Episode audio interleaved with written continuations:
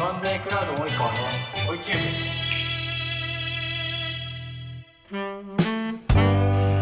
はい、えー皆さんこんにちは、えー今回の、えー、おいチューブは、えーいつもとちょっと趣向を変えまして、えー M&A の模擬面談 IT 企業編という形でやっていきたいと思っています、はい。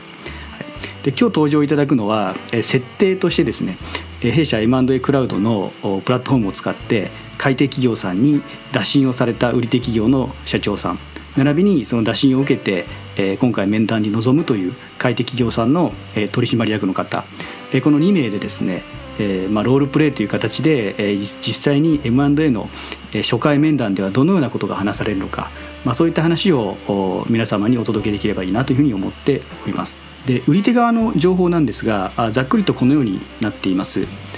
まあ、社名はミクロアミクロアクセプト株式会社さん、業態としてはシステム開発をやられている会社で大手の SIR からの二次案件を受託することが比較的多いというような会社さんの設定です。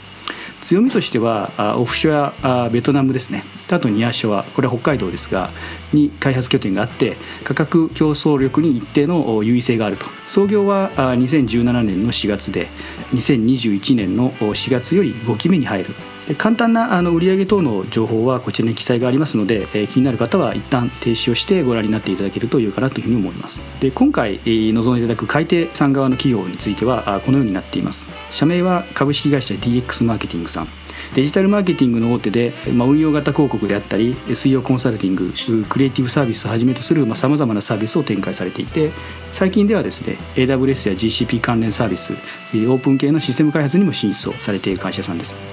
まあ、最近はあの M&A でですね、えー結構攻めの経営をされていて、えー今回も、まあ、その中の一環としてえー IT 企業のお M&A を検討されていると。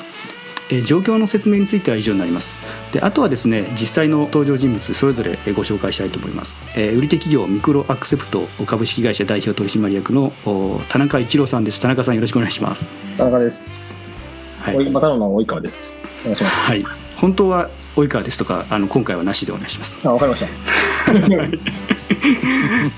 続きましてですね買い手側の企業さんですねえー株式会社 DX マーケティングの取締役のお佐藤さんです佐藤さんよろしくお願いしますよろしくお願いします。佐藤です。ではですねえー流れとしましてえー最初にですねえー今回売り手として買い手に対して打診をされたえーミクロアクセプトの田中社長からお話を始めていただければというふうに思いますはい、ありがとうございます。じゃあ始めます。よろしくお願いします。お願いします。はい、あの、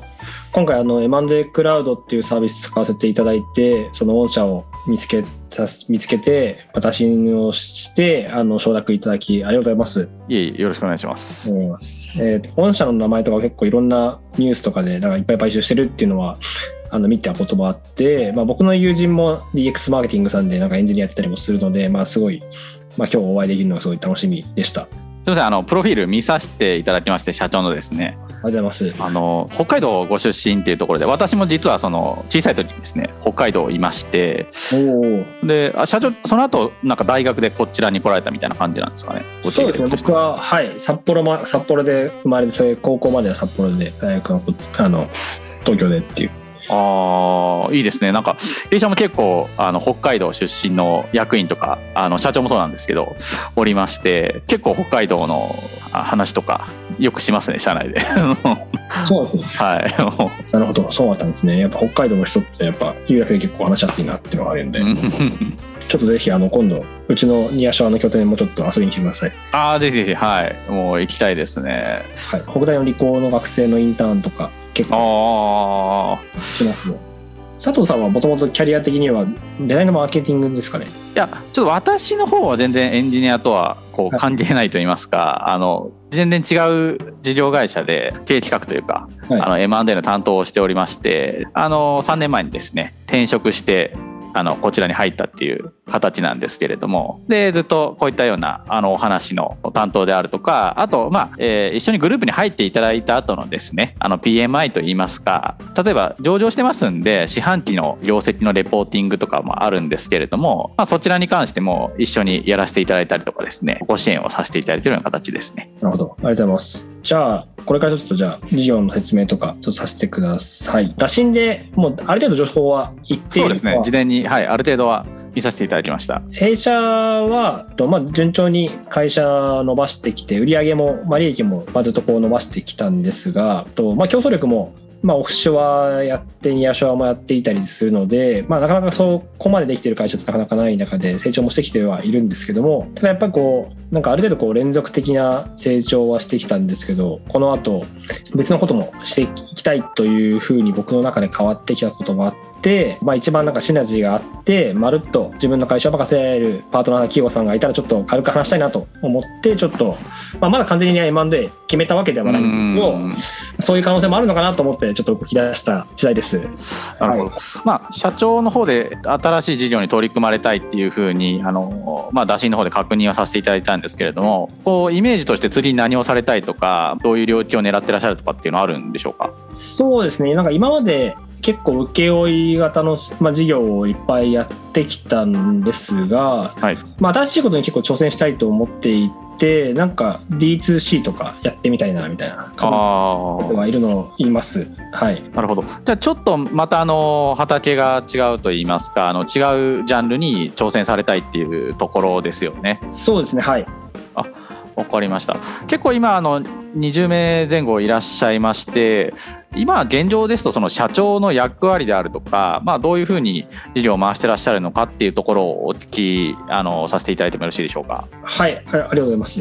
そうですね今あの私 CEO ではあるんですが、えーとまあ、創業からずっとやってきている、まあ、CTO がいまして、まあ、CTO の、まあ、洗いが、まあ、かなりこうできるので、まあ、彼がほとんど現場を今見ているという感じです。はい、わかりましたでなんか営業案件についてはほとんどもうリピートと紹介で入ってくるようなところがあってでなんか今ディレクター兼営業責任者の、まあ、横田が結構取ってくるのでそれでうまく、まあ、現状は回ってたりするので僕が今いなくてもそれに回っていくのではないかなと思ってはあります。はい、なるほどもう結構仕組み化されてるような状況っていうところですよね。とはい考えております。わかりました。実際この社長がまあ次新しいことを挑戦されたいっていうところで、まあ、例えばその新井様を内部昇格させるとかそういったような進め方にはなるんでしょうか？そうですねはい、まあ、そういう形で考えております。あとはそのもしその売却をされた際にやはりそのとはいえその新井様に業務移管するにあたって引き継ぎ期間とかちょっとご協力いただきたいっていうのはどうしても弊社もですねあの経営層をすぐに派遣できるわけではありませんので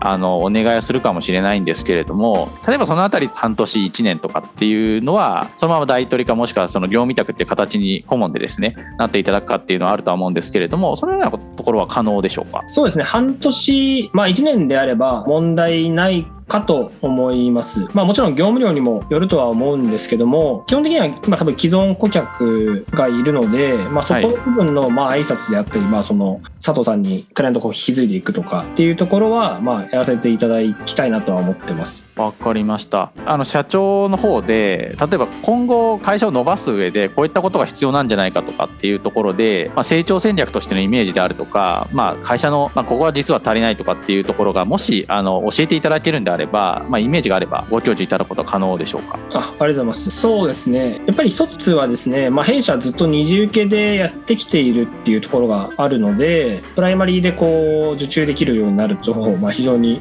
まあ、会社も伸びるのかなと正直思ってはいるので、まあ、そこの部分がまず営業っていうところですかね。はい、で、まあ、もう一つは、えー、やっぱ採用ですかね、まあ、結構僕も、まあ、会社を長くやってってきた結果、まあ、どんどんまあエンジニアの採用は激化していく中で、まあ、エンジニアに対して魅力的な会社ではあるもののやっぱりお金を結構給与を果たしていくみたいなことであったりとかはしていかなきゃいけなくなってきたりとかある程度規模がないと大型案件取っていけないみたいな話にもなってきてはいるので僕の個人で、まあ、作った会社で、まあ、純資産も何億もあるわけではないので、まあ、今後は会社をでかくしていこうと思ったらやっぱキャッシュがないと、まあ、そこの採用もガンとやれないので、まあ、上場企業さんに入ってカバーできたらいいなと思ってます。あそうですね、まあ、弊社の方でも例えばそのグループにジョインいただいて他の提案と一緒にあのご提案をすることであの客単価のアップとかそういったこともですね過去買収させていただいた会社の中でありまして、まあ、そのようなご協力であるとかあとはまあ定期的にエンジニアの勉強会とかもしておりますので、まあ、そのあたりで対外的にですね、まあ、あのエンジニアの方の採用のアピールにご活用いただいたりですねあとはまあもちろん今いるエンジニアの方が辞めないようにっていうフォローはあのさせていただけるかとは思います。なるほど。まあ、それはすごい嬉しいですね。あの、やっぱ従業員が働きやすいみたいな感じで結構会社を作ってきたので、もし仮に売却するってなっても、そのなんか従業員結構辞めるとか、カルチャーフィットしないとか、まあ、年収を、まあ、まあ、その給与ガッツされるとか、だと結構、まあ、今回、もし仮にご縁があったとしても、なんかちょっとは難しいなと正直思ったところもあったんで、今の話を聞かせていただいて、すごい安心しました。えー御社とですね同業の方に関してもグループにこう入っていただいてですねあの同じような業務はされてはいるものの、えーまあ、一緒に仕事をする時もあればある程度こう独立性といいますか法人のカルチャーは尊重した中でですね働きやすい環境っていうのを弊社でも意識はしておりましてあのもう本当に髪の色が派手な方とかですね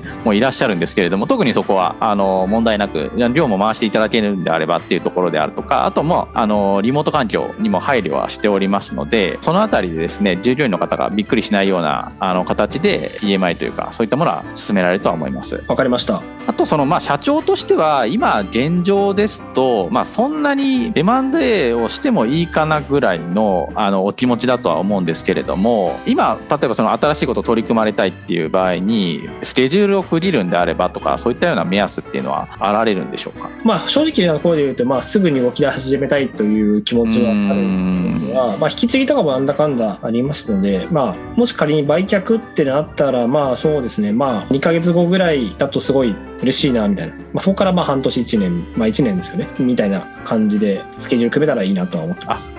なるほど、まあ、弊社の方もですねあの、まあ、ご存知かもしれないんですけれどもあの大枠の条件提示っていうところであの移行表明書っていうのを出させていただくのに関しては、まあ、1ヶ月起きるような形で進めさせていただくことはできます。あと特にですね、まあ、御社の場合海外拠点があられますのでそこにちょっと時間はかかるかもしれないんですけれども、まあ、データに関して整えていただいてちゃんとチェックというか DD が終わるようであればですねまあ、大体2ヶ月ぐらいで制約をさせていただくことは可能ですね。あじゃあすいません、あの、DD って何でしょう、まあデューデリジェンスと言いまして、まあ、ざっくり申し上げますと、あの御社からご提出いただいた資料に関して、例えば会計帳簿であるとか、相関上元帳であの整合性が取れてるかであるとかとかですね、あと、まあ、あの母外で負債がないかとか、まあ、まあ、御社多分大丈夫だとは思うんですけれども、まあ、未払い残業とかですね、うん。そういったところのチェックをさせていただくものになります。なので、この後、そのもしよろしければ、まあ、弊社の方でも、あのぜひですね、あの弊社の社長にも会っていただきたいといったところと、あと、まあ、詳細な資料というところで、例えばそのスキルシートであるとか、あの開発実績の詳細もいただきまして、で、次のミーティングでですね、あの御社の今されているようなお仕事に関して弊社にこうグループでジョインいただきますとこれくらい単価が上がりそうとかですねそういったご提示もできるかと思いますので、まあ、そのあたりで、えーまあ、引き継ぎにかかる工数であるとかもうあの精査させていただきつつですね田中社長の、えーご希望のあの条件に添えるかどうかといったところで、えー我々の方としてもお示しをさせていただきたいと思いますのであそのような進め方にはなります。今あの他の会社様に関してはお声掛けされているとか進捗としてはいかがでしょうか？そうですね、今なんかあの、M&A クラウド使って、ちょうど4件ぐらい面談した方がいいよというふうに聞いてはいたので、まあ、ちょうど4件ぐらい面談が入っているような感じではあります。あわかりました今あの弊社の、まあ、前後といいますか前とかにあのお会いされた企業さんはあるんでしょうか？はい、あります。わかりました。まあ、実際に多分その、えー譲り受けられる会社さんの方でご提供できるシナジーであるとか、まあ、もちろん条件もそうなんですけれども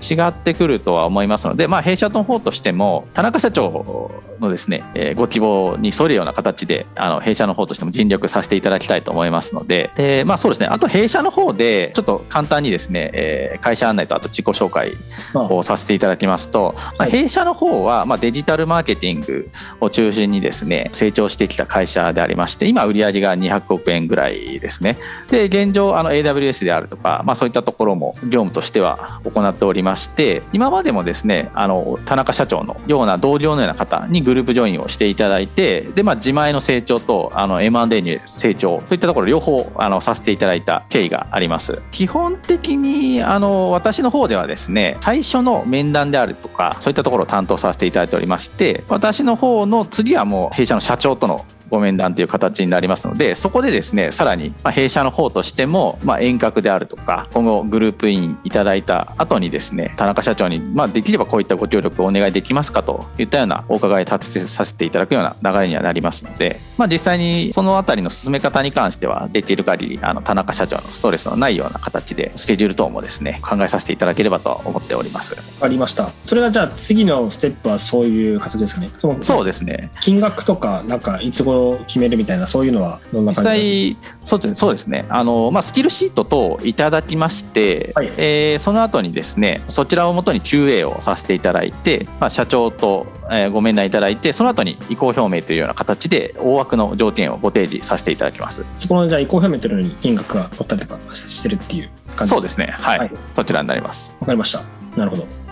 田中社長、あとすいません、ご希望のあの条件なんですけど、まあ、売却金額ですね、こちらに関して3億円と記載があったんですけれども、これっていうのは、まあ、会社全体の例えばその100%の時価総額というか株価っていうようなイメージでよろしいですかね？あそうですね。100%で譲渡して、まあ、3億円の価値ぐらいはあるのかなと思ってちょっとそういうふうに出してもらいました。今あの他社さんのご状況というか結構3億円で済みそうなところもあるような状況ですか？そうですね。なんか、まあ、でもその辺はこれからみたいな感じにはなってるとは思います。わかりました。あとはまあ弊社の方で、まあ100%このタイミングで買収させていただくケースとあと例えばその70%を買収をさせていただいて1年後にですね、まあ、バリエーションが上がった部分に関してはマルチプル法の倍率を上げるっていうんですけれどもまあ営業利益プラス原価償却費かける5倍とか8倍とかあの今のその70%のバリエーションよりもさらに良い形で、えーまあ、ちょっと後払いにはなるんですがより金銭的にメリットがあるような形で2段階で取得させていただくというのがありましてでもしその社長の方で1年後めちゃくちゃ伸びるっていうケースだとそちらの方がメリットがあるんですけれどもそのあたりって今あのイメージ感といいますかどういうふうにご検討されてますかね。ちょっと今までちょっと考えてなかったんですけどちょっとそうですね。一回考えてみようかなと思います。まあでも1年後ってなったらやっぱりロックアップ1年っていう話があったと思うんでそことじゃあなんかこうリンクしてっていう感じですよねイメージそうですねまあちょっとやっぱりあの再度業績を試算してであのバリエーションで弾くっていう場合に決算が閉まってないとですねいろいろ数字も動いてあのお互いにとって分かりづらくなると思いますので、まあ、1年とかっていうのちょっと目安にはなってしまうと思いますね。